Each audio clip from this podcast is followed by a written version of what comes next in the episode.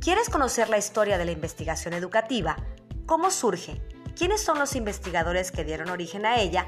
Pues quédate escuchando este podcast para que conozcas esto y mucho más. Para poder hablar de la investigación educativa, hay que hablar de sus orígenes, y esto es la investigación experimental, que inicia en los Estados Unidos en el año de 1822 gracias a J.C. Stanley, quien propone el primer seminario pedagógico, el cual tenía como objetivo crear una pedagogía científica que propiciara el desarrollo de investigaciones con una orientación práctica. Es importante mencionar que la evaluación y la medición del rendimiento escolar y la experimentación de sistemas organizativos fueron los temas principales de esta actividad.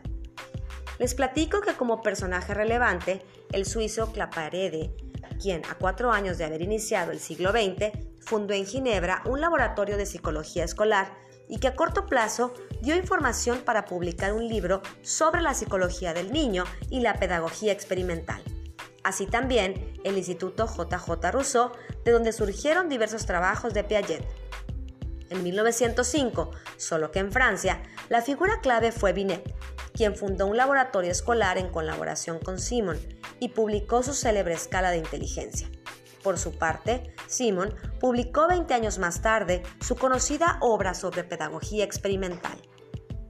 En 1931, en Inglaterra, se creó el Instituto de Pedagogía de la Universidad de Londres, así como otros centros de reconocido prestigio a lo largo del país, quienes dieron como resultado significativas investigaciones en el campo del diagnóstico de las aptitudes escolares y en la predicción del rendimiento escolar.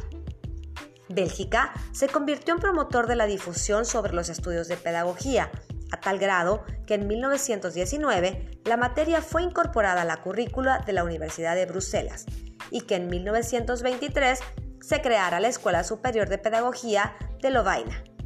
Todo esto ha formado parte de la historia para que en la actualidad la investigación educativa se defina, de acuerdo al doctor Acuña, como el estudio interdisciplinario riguroso de las condiciones sociales, políticas, económicas, simbólicas y culturales que atraviesan un problema educativo en un tiempo y espacio determinados, y que su función principal sea la de proponer nuevas y mejores opciones de mejora o solución a los problemas educativos prioritarios o emergentes.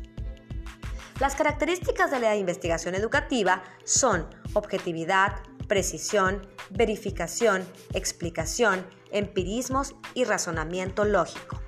Así que el profesional de la educación tiene la posibilidad de acercarse a la realidad educativa desde diferentes perspectivas, así como de utilizar diversos modelos de investigación, obteniendo información a través de una gran variedad de técnicas y que puede interpretarlas de acuerdo a su realidad social.